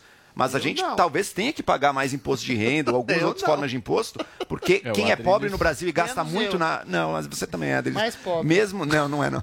Mesmo Queria ver ele com salário não é. Na mínimo. pirâmide brasileira você não é. Adriles. É, ela é com assim. salário tá mínimo, bem. seria Não, eu sou mais pobre. pobre da bancada. Ele é só diferente. paga de pobre, Tudo bem, só, tudo mas bem, ele tá, tá muito certo. bem. Mais pobre Mas da enfim, o fato é o seguinte: os pobres no Brasil pagam muito imposto no seu consumo. Isso é preciso ser reduzido e os ricos vão precisar pagar mais. E daí, quando chega nos multimilionários, aí pra mim não tem nem mais questão. É óbvio que tem que pagar mais. Zoe, o que, que você pensa sobre esse assunto? É meio estranho, né? Um pai não querer deixar nada para o filho. E geralmente os pais trabalham para deixar algum legado, né?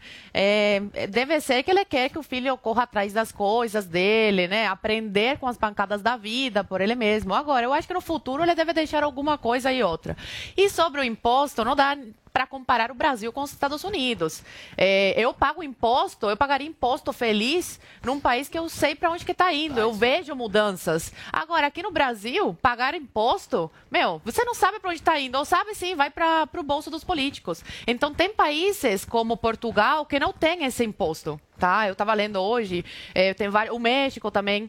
Então, assim, é, nos Estados Unidos, você sabe para onde está indo o, o seu imposto e com certeza pagaria feliz da vida. Agora, que essa história tá, tá meio estranha, tá com certeza, porque o pai trabalhar a vida inteira, deixar milhões e não deixar para o filho, uma história bem, bem estranha. não Apesar poderia- do imposto, eu deixaria. A gente não poderia, Adriles, discutir direito? Não seria um direito do pai?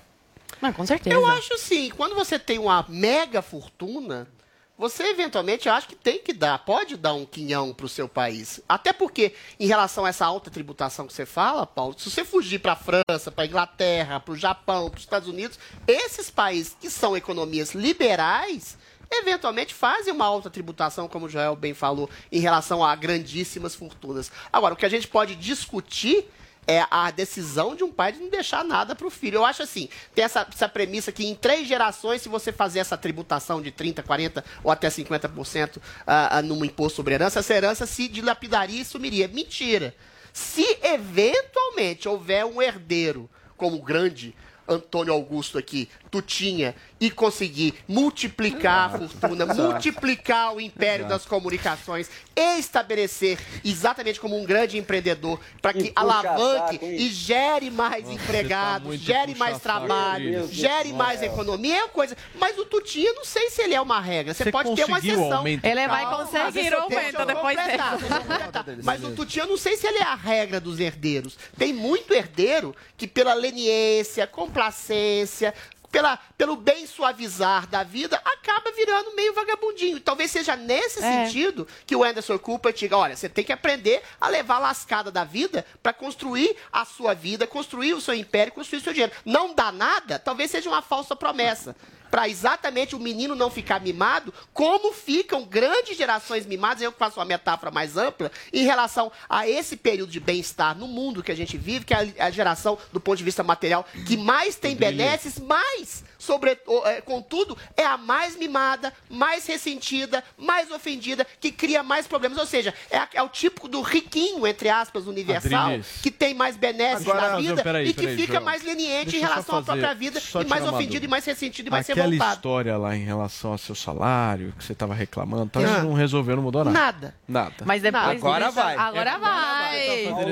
Não, é porque eu sou generoso e vejo o Mas sabe o que, que eu trabalho ia falar? do Antônio Augusto. Em relação À entendi. decisão desse homem em especial, Calma. o Anderson Cooper, eu acho que também tem alguma coisa em relação a- ao histórico da família dele, né? Eu acho que ele é meio um gato escaldado exatamente dessa fórmula dos muito ricos, que talvez não tenham construído por conta própria o- a- a- os seus caminhos. Então eu acho que ele sempre tentou se afastar um pouco da família, ele tem algumas reticências em relação ao que aconteceu com essa dinastia e por isso talvez ele não queira passar isso para o filho dele e imagina ele que essa seja uma forma oferecendo Agora, toda a possibilidade Paulinha, dele a gente estudar. está esquecendo uma Dá coisa. para terminar, gente. A gente está esquecendo uma coisa. Calma. Paulinha é herdeira e é uma herdeira trabalhadeira É, também. eu tava pensando nisso, eu não sabia se ia eu- falar. Pois é, É, Majestade trabalhadeira. muito- te darei o reajuste, Adrilho. Ei, assim, Paulinha, Assim que ela chegar lá, ela dá o Ah, vai demorar, vai demorar Olha, um olha o argumento que levantam, né? De que, poxa, mas daí em três gerações ou em quatro gerações acaba a fortuna. Minha gente,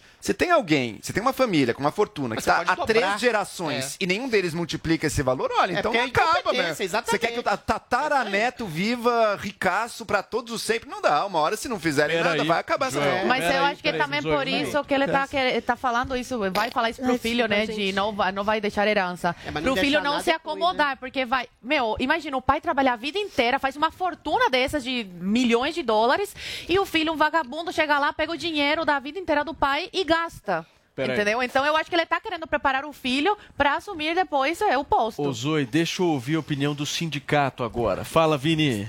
Chão de fábrica. Tá corretíssimo o pai, o jornalista. Não, brincando. É o seguinte. É o seguinte, eu concordo com vocês. Eu acho que ele está querendo passar alguma eh, lição de moral, valores morais, né, para essa criança, para que não se torne aí um- uma criança, um adolescente eh, mimado, como o Adriles eh, comentou. Agora, a, a- a decisão, claro que de, de negar toda a herança é um pouco radical, ainda que eh, pagar os estudos, e com certeza ele vai estudar aí nas melhores escolas, os melhores cursos aí americanos, já é eh, um, um bom caminho. Agora, eu quero dizer uma coisa, Paulo Matias. Eu, a, a gente presenciou agora a maior puxada de Nossa. saco da história. Não, puxada de saco Não, agora ele recebe aumento. Agora vai. É um modelo de herdeiro que multiplicou a fortuna e o trabalho do pai. Ô, Vini, Então, e Paulinha explicar. será, vai dar a mesma ordem. Meu Deus do céu, esse Game of Thrones do. Adrilles vai dar problema. Vini, olha só. O Adrilles começou pedindo pra Paulinha o aumento. É. Aí É. não, dá certo, porque eu não certo. mando nada. Aí o que, que ele fez, Vini? Ele foi no Emílio. Foi lá, bateu É. no Emílio. Falei, Ele tem mais tempo de casa, negócio, é, intimidade. cria um Ele quis sair do morning pro pânico, É, falou fala, isso, fala não? tuta, tal. ah, Tentou, não deu em nada. Também não deu. Agora é a última cartada. É aqui o negócio. Final, né? Agora. Vamos ver se vai Ou dar vai certo. ou racha. Ou vai ou racha. Não é puxar saco. Mas puxar no ponto, eu acho que o. Adrilles tem razão. O, o Tutinha, de fato, é um homem muito empreendedor, que Exatamente. trabalha na empresa há anos e que tem essa vontade de fazer crescer. Não é à toa que E a que gente tá tem, nesse olha só, agora falando estúdio, sério, que a gente tem tem essa a atitude brilhante de colocar uma coisa simples: democracia de opiniões. O Joel, eu, a Zoe, a Paulinha, o Paulo Matias, o chão de fábrica do Vini, todo mundo tá aqui. Exatamente esse brilhante ideia do de colocar contraponto, coisa que não existe na Globo e em outras emissoras. Mas estão copiando, estão copiando a gente. estratégia, Estão Adrilinho. copiando. Fala, Alô. Vini.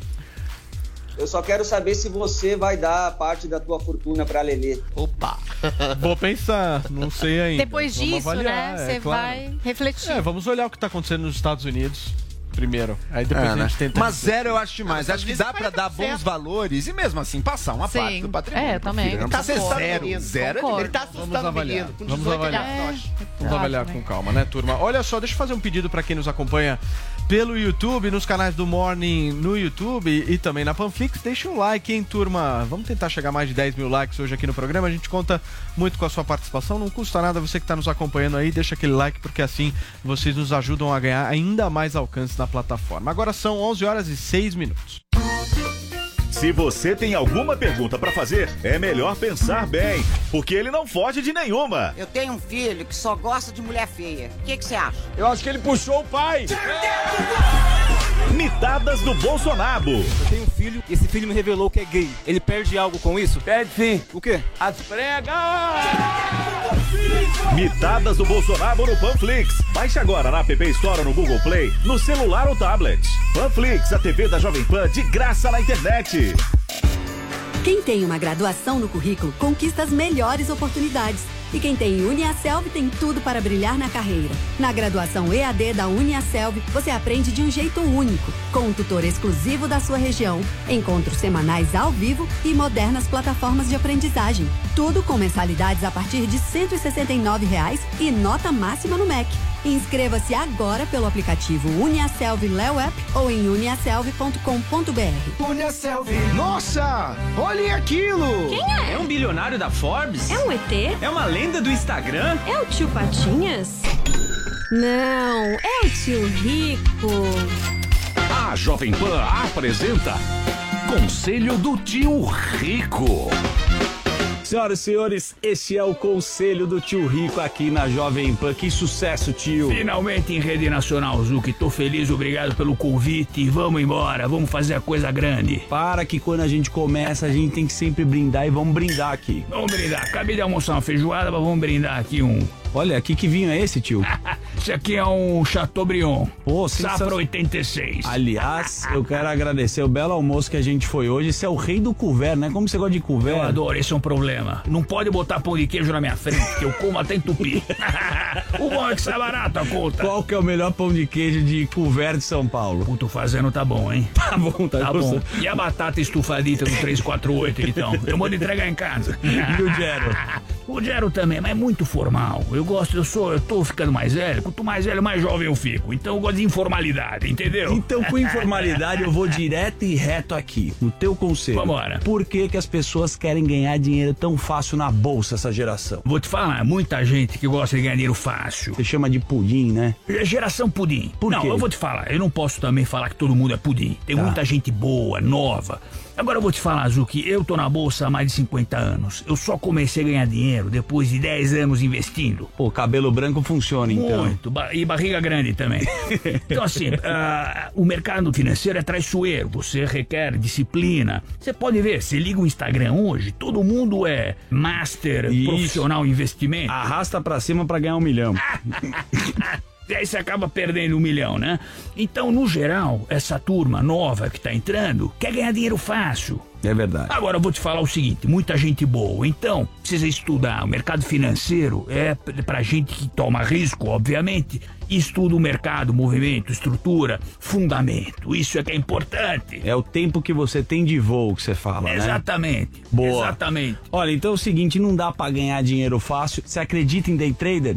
Olha, tem gente que ganha e tem gente que perde. Agora, o que eu te afirmo é que tem muito mais gente que perde do que ganha. Boa, tio. Então. Sabe por quê? Por quê? Fundamento. É. Fundamento. Eu compro uma ação olhando fundamento. Tem gente que olha olhando o preço de curto prazo. Mas um dia, um dia.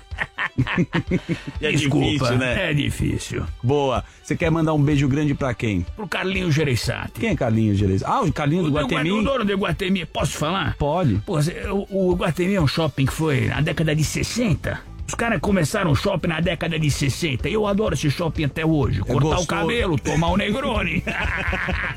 eu adoro. Eu adoro passear. Você gosta? Às vezes eu ligo pra ele de madrugada. Não dá pra abrir o shopping pra dar uma passeada, não? Então, um beijo grande. Um, um beijo grande pra você. Esse foi o conselho do tio Rico aqui na Jovem Pan. Conselho do tio Rico. Loja quem pensa, loja sem pra quem sabe, para quem planeja, loja sem pra quem faz, para quem espera,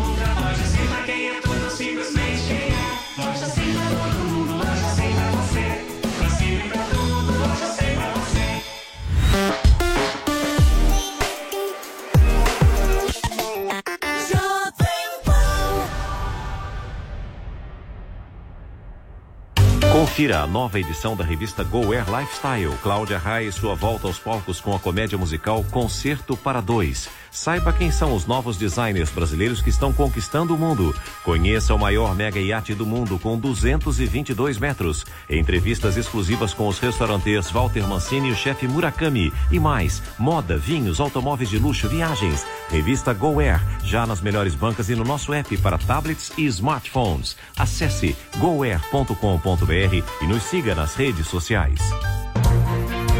Toda segunda na Jovem Pan. Augusto Nunes comanda o Direto ao Ponto. Estarei aqui no Direto ao Ponto para entrevistar personalidades que vão ajudar a conhecer melhor a alma, o coração e o rosto do Brasil. Não perca Direto ao Ponto com Augusto Nunes. Segunda às 21h30 na Jovem Pan e também no Panflix. Jovem Pan.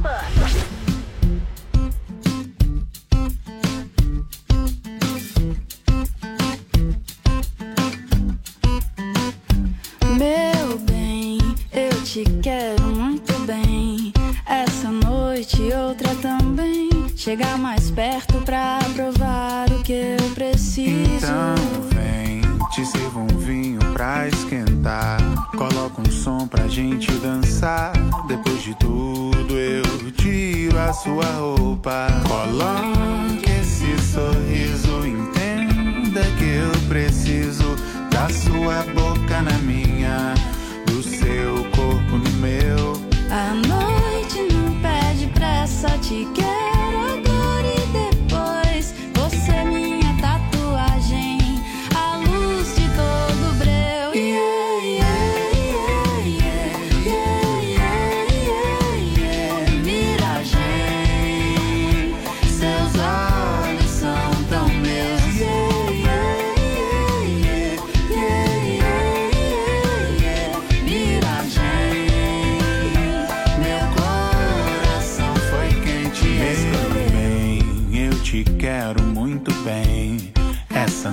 noite e outra também. Chega mais perto pra provar o que eu preciso. Então vem, te sirvo um vinho pra esquentar. Coloca um som pra gente dançar. Depois de tudo eu tiro a sua roupa. Coloque esse sorriso, entenda que eu preciso da sua boca na minha, do seu corpo no meu. A noite não pede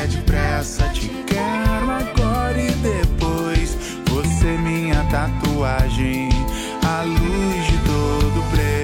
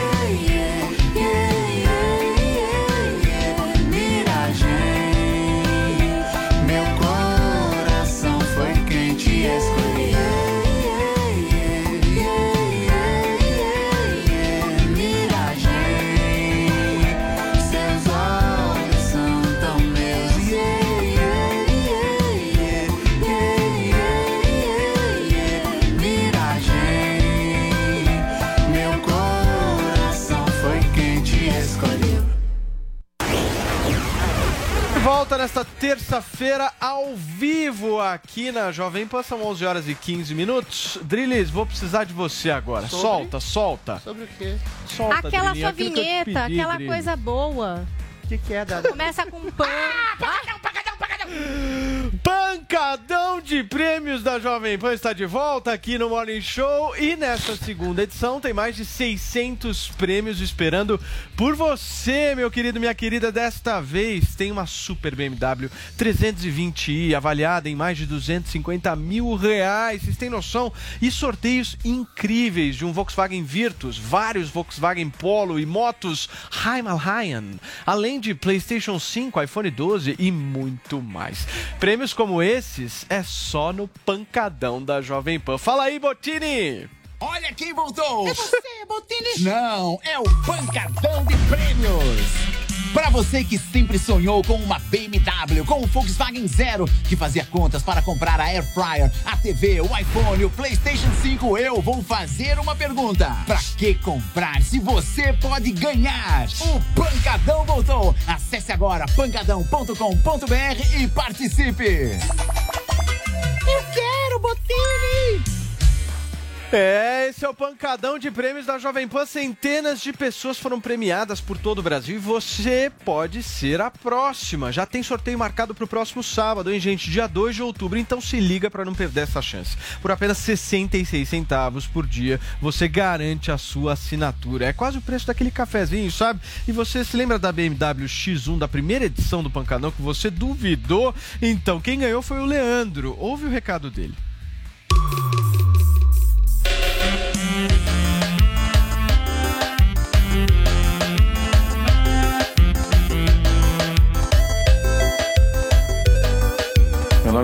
Silva, sou lá de São João da Boa Vista. Fui o Felizardo aí, ganhador da BMW X1. Ah, não dá pra falar, né? Pô, é um sonho de criança. Quem que não quer ter uma BMW, né? Quem quer ter um baita carrão desse? Ouvia muita propaganda, né? E aquilo ficou, aquele pancadão ficou batendo na minha cabeça por um bom tempo ali.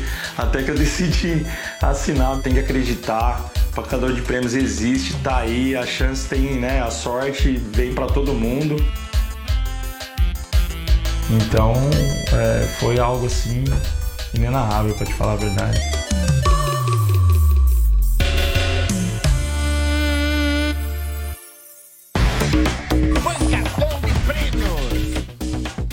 Convenceu a Zoe, ela vai. aí, Eu como- quero. A Zoe quer, olha lá. Vocês querem? Tô louca. Você Mas também a gente quer não ser falou que a gente não pode. É, quem é da empresa não pode. Zoe, então é o seguinte, bem. se você quer ser sortuda, corre lá agora no site www.pancadal, sem o tio, pancadal.com.br, faça já a sua assinatura, pois todo sábado tem sorteio, hein, gente? Assine o Pancadão e invista na sua sorte, afinal, não é todo dia que a gente coloca uma BMW 320i na garagem, né?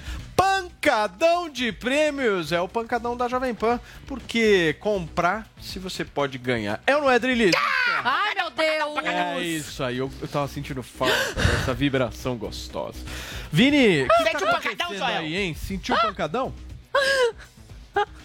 Nossa, foi Cadê o assustador. Vini? Até deu sem voz. Principalmente dessa, dessa vinheta é, do, do Ao Adriles vivo, né? com muita energia. Eu tava com muita saudade disso. Paulo, deixa eu dar uma informação rapidinha. Nós temos imagens aí ao vivo agora da CPI da Covid-19 nessa terça-feira que está ouvindo a advogada dos 15 médicos que trabalharam na Prevent Senior e que também produziram aí aquele dossiê indicando que pacientes e parentes não eram consultados sobre a administração de medicamentos do chamado kit Covid, né? Essa advogada, ela é a Bruna Morato, ela está prestando depoimento neste momento. Esse dossiê, é, Paulo, apresentado então por esses médicos, acusa a Prevent Senior de até mesmo omitir mortes em um estudo com medicamentos do kit Covid e eles estão tratando neste momento sobre isso. Agora, uma outra informação importante é que a CPI também aprovou a convocação do empresário Otávio Facuri, que é apontado aí como um dos líderes ou integrantes do gabinete do ódio, né? A gente inclusive já recebeu o Otávio Facuri aqui, é um grande amigo de Adrilho Jorge. Paga né? a conta no restaurante. Paga a conta, é, já já pagou bancou assim almoços, jantares nababescos para Adrilho Jorge. E ele está. Você vê que a, a CPI está se aproximando do Adrilho também. Eu acho. Né, Paulo? Será? Aos- Será? que eu vou. Aos poucos. Aos poucos o negócio chega no Adriles. O Adrilho Jorge. Muito bem, Vini, Mas é boa isso, informação pra gente. Aí a gente vai acompanhando amanhã, tem o Luciano Hang, atração imperdível de entretenimento para o Brasil. Paulinha, vamos encerrar o programa com um assunto que você estava cobrando muito que a gente repercutisse aqui no Morning. Sim. A relação conturbada do surfista Gabriel, mãe. Gabriel Medina com a família dele, mais especificamente com a mãe. O controle da carreira do esportista é que está no centro de toda essa discussão, né? Pois é, porque teve uma vez que a gente falou aqui sobre o casamento do Medina com a Yasmin Brunet, que vocês queriam culpabilizar a menina por ele não ter ganhado os Jogos Olímpicos. E aí eu achei engraçado, porque quando ele foi tricampeão mundial de surf, com ela lá torcendo do lado dele, ninguém quis falar aqui no programa. Eu não entendi por quê. Eu não entendi. Mas agora novas é, informações estão surgindo a respeito de toda essa dinâmica. Então vamos voltar um pouco no tempo para você que não sabia, mas faz tempo que a imprensa fala sobre essa relação que estaria estremecida entre o Medina e a mãe dele, a Simone. Inclusive atribuíram a Yasmin também esse problema, como Hum. se ela fosse o pivô de tudo isso. Olha aí. A mãe do Medina Simone, ela alimentou também um pouco essa história, porque ela deu entrevista na época para o Léo Dias e disse que o filho vivia com a Yasmin uma relação é, abusiva, assim, manipuladora e tal. Bom, controladora, disse que ela queria controlar até o que ele comia. A mãe deu essa entrevista para o Léo. Dias. E a Yasmin, na época, fez um post dizendo assim, ó, quando não conseguirem te manipular, vão tentar manipular os outros para que pensem mal de você. Às vezes as pessoas fingem que você é uma pessoa ruim para que elas não precisem sentir culpa pelo que fizeram contigo. Era sobre a mãe Bom, do, do o que que acontece? Depois do casamento deles, de fato, houve uma mudança no relacionamento do filho com a mãe. A mãe era empresária, sócia. O padrasto, que foi quem criou o Medina, era o coach dele, coisa que não aconteceu mais. Ele rompeu, rompeu com o coach. Então, a partir de abril, ele já estava com uma nova pessoa ali como coach. E é, teve esse afastamento até nas redes sociais com a mãe. Agora, a partir de agosto, é a mãe, a Simone, ela acabou excluída da sociedade de uma empresa que eles tinham juntos, que é a Simone Gabriel Medina Esportes, que atua na aula na área de consultoria esportiva e gestão empresarial. Foi fundada em 2014. Agora, em agosto, ela saiu dessa sociedade.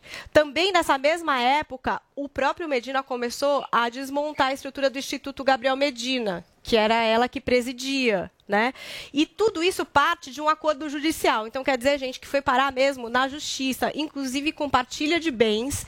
E aí tem a história da sede do Instituto Gabriel Medina, que é um imóvel grande ali no litoral, que parece que a mãe pediu 10 milhões por esse imóvel. Inclusive negociou o imóvel não exatamente por isso, mas assim, um imóvel de um valor alto. É, a mãe e o padrasto do Medina também teriam ficado com uma mansão num condomínio que eles estariam pedindo aí 6 milhões por essa mansão. Então, quer dizer, foi uma partilha de bens com dinheiro grande envolvido. Falam que foi o preço que ele pagou para se livrar da mãe. Eu tô falando assim, o que falam, gente, porque eu acho é muito difícil. Vocês estão rindo, mas eu acho super complicado, porque a gente nunca tem todos os elementos, É né? maligna, A gente tá falando de família, de É, pa- triste. de mãe e É filho, muito e é uma coisa triste. E eu tô me baseando aqui nos, das coisas que são publicadas, né? Eu nem conheço a Simone, enfim, longe de mim julgar. Mas vamos lá é, se aprofundar também, né? Porque o que, que acontece? Também especulam que o que, que teria motivado essa judicialização? Havia um repasse mensal do Gabriel para a mãe, um repasse de 295 mil reais. Esse repasse baixou para 200 mil. Isso teria incomodado a mãe, porque a mãe entendia que esse repasse era uma participação dela nos lucros da empresa que ela era sócia. É, para o Medina, parece que a história era diferente. Isso era tipo uma mesada que ele dava para a mãe. Bom, mas motivada a isso, toda a judici- judicialização, essa divisão dos bens, todo esse processo. Mais informações também que vêm à tona de que a mãe dele teria expulso a própria mãe da casa durante a pandemia, por alguma razão lá. Quer dizer, Outra coisa que tem aqui também é que ela não conversa com outro filho, também com problema com a nora. Nossa senhora. Tá Ah. rompida com outro filho. Ah, é problema então ela só dela, então, né? conversa, cuida e é a empresária da filha, Sofia, de 15 anos, que já é bicampeã mundial de surf e de quem também o Charles é o coach, né? É ele quem Padrasto. treina. Ah, não, aquele- É o fi ela é filha Ela é filha dele. dele, o É pai ele dela. quem treina. Então ela tem uma carreira bem sucedida já, a menina no mundo do surf, e ela fica em contato com a mãe. Aliás, a mãe fala até que o Medina se afastou da menina, não conversa com a irmã, esse tipo de coisa. Então, tá surgindo tudo isso, o Léo Dias agora publicou também que ele teve contato com algumas fontes próximas da família que disseram que o Medina foi para todas as pessoas da família e pediu desculpas, foi conversar com essas pessoas que talvez imaginassem que ele estava sendo de alguma forma sacana, sei lá, fazendo alguma coisa errada, que ele teria ido para cada um desses parentes e dito para eles, enfim, que em relação à mãe, que tá tudo certo, que olha, gente, não sei o que minha mãe fala sobre mim, mas eu gosto de vocês e tal. E essa mesma fonte teria dito para o Léo Dias que a mãe sempre afastou o Medina das pessoas, da família mesmo, e que o Medina há muito tempo tentava se emancipar, digamos assim, sair da barra da saia da mãe, mas a mãe sempre acabava trazendo ele de volta. E que quando de fato ele conheceu a Yasmin, ele ganhou um corpo assim como homem, como pessoa individual e conseguiu romper com esse relacionamento. Agora, gente, sempre lembrando, a gente está falando de família, acho que são assuntos super delicados. Da mesma forma que eu falei em relação a Yasmin, que eu acho que a gente não deveria julgar, eu acho que também em relação à mãe. Ah, eu vou E essas julgar. são as coisas que estão. Então vocês julgar. podem fazer aí os julgamentos. Essas são as matérias Julgarei. e fatos que estão saindo um na imprensa. apenas 30 segundos que o programa tá acabando. Zoe, começa. Nossa, é muito complicado, como a Paulinha falou, esse, essa é uma questão de família, né? E, mas infelizmente tem mães que são assim mesmo, né? Querem o filho só para elas, tem essa coisa, né? Esse ciúme. Então, não não tem muito, gente, o que opinar, porque realmente eu tenho medo de ser lebiana também com a mãe dele. Mas pelas atitudes, pelas notícias que estão aparecendo, até da mãe, tipo, pedir dinheiro para ele, para ele se livrar dela, é é uma coisa que uma mãe não faria, né? 30 segundos, Joel. Eu não fico nem do lado da mãe, nem do lado da Yasmin. Eu acredito que essa mãe manipuladora, cruel, que tortura o filho, ele sofreu isso e procurou na namorada Só alguém que espelhasse a própria mãe. Então, Gabriel Medina, mas talvez um pouco por conta de tudo isso, ele canalizou pro surf, se tornou um gênio do surf. Então, vai lá saber o que, que tá por trás. Drilis, pra fechar. Freud explica complexo de Édipo detectado. Jocasta controladora, quer o filho só pra si, o amor toma forma da pessoa que ama. Se a pessoa te ama de maneira ciumenta, opressiva, controladora, o menino vai ser castrado e vai procurar na nora um espelho de alguma forma que reflete a mãe, também controladora, opressora, castradora. Que bom que ele se- que, que a válvula de escape dele é o esporte, porque as mulheres da vida dele tá pesado. mais pra Medeia até, Mas hein? essa sof... Tá Nossa, ela deve Tá sofrer com Medeia, isso, tá? né? Lá, o jogo Pesado. psicológico que a mãe deve fazer. Vai lá, né? Vini. Depois que, depois que a Paulinha jogou na minha cara o machismo escancarado contra Yasmin Brunet, eu só posso ficar do lado do Gabriel Medina e da Yasmin. Muito bem.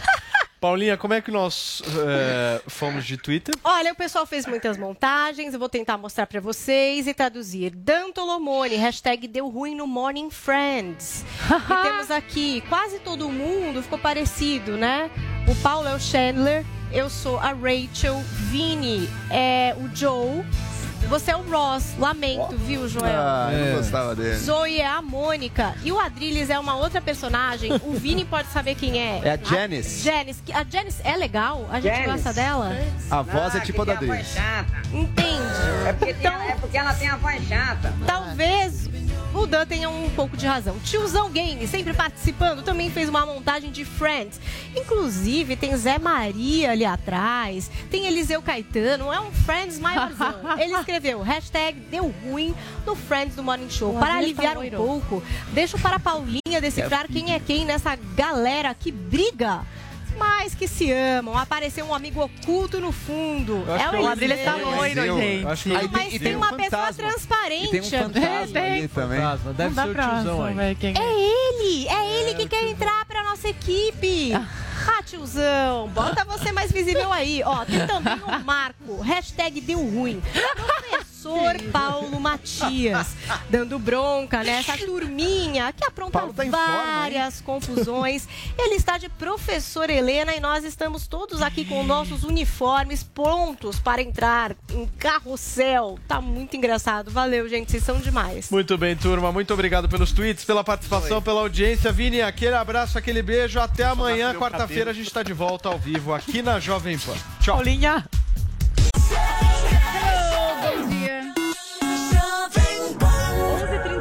Aqui na Jovem Pan.